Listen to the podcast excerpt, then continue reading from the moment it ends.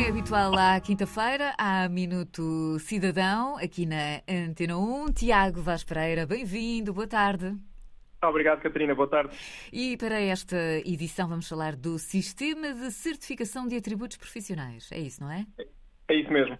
Assinar um documento digital na qualidade das funções que desempenhamos é já uma realidade com, com, o Sistema de Certificação de Atributos Profissionais, o SCAP. Esta possibilidade está em grande parte associada à chave móvel digital, que vai abrir muitas portas no mundo digital, designadamente através da assinatura digital, que tem a mesma validade legal que uma assinatura à mão. Uma assinatura digital possui certificados digitais associados que asseguram a identidade de quem assina em documento digital, devidamente comprovada pelo Estado português, que garante a certificação de assinaturas digitais realizadas com cartão de cidadão ou chave móvel digital. E o que é que nós precisamos uh, de fazer, Tiago, para assinar um documento eh, PDF digitalmente? Numa primeira instância, precisamos descarregar a aplicação autenticação.gov para computadores, que está disponível em autenticação.gov.pt. Depois existem duas possibilidades. Podemos assinar um documento com o cartão de cidadão e para isso precisamos de ter a assinatura digital do cartão ativada, ter um leitor de cartões e o código PIN da assinatura digital. Por outro lado, se precisarmos de assinar com a chave móvel digital, vamos então precisar de ter a chave móvel digital ativa, bem como a assinatura digital.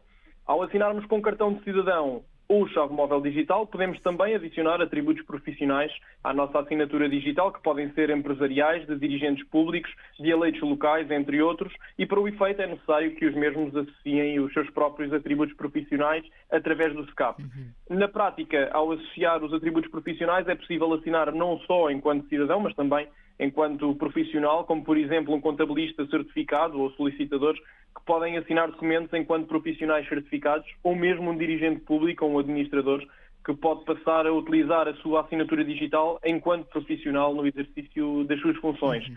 Uma vez realizada esta associação, é ainda possível registrar os funcionários públicos e de empresas privadas no SCAP, que poderão, a partir desse momento, autenticar-se assinar documentos digitais na qualidade das funções que desempenham ou mesmo carregar o seu cartão de funcionário na aplicação móvel id.gov.pt. E podemos assinar uh, um documento digitalmente com seu temporal, motivo, local?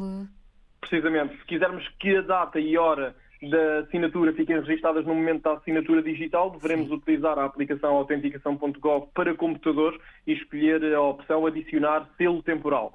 Depois de posicionarmos a assinatura no local que pretendemos, só precisamos de colocar o número de telemóvel, o código PIN associado à assinatura com a chave móvel digital e finalizamos então com a inserção do código de segurança que vai chegar no momento. Podemos também adicionar mais algumas informações à assinatura digital, nomeadamente o motivo e o local, quer seja na aplicação uh, autenticação.gov para computadores ou na assinatura com chave móvel digital pelo navegador web.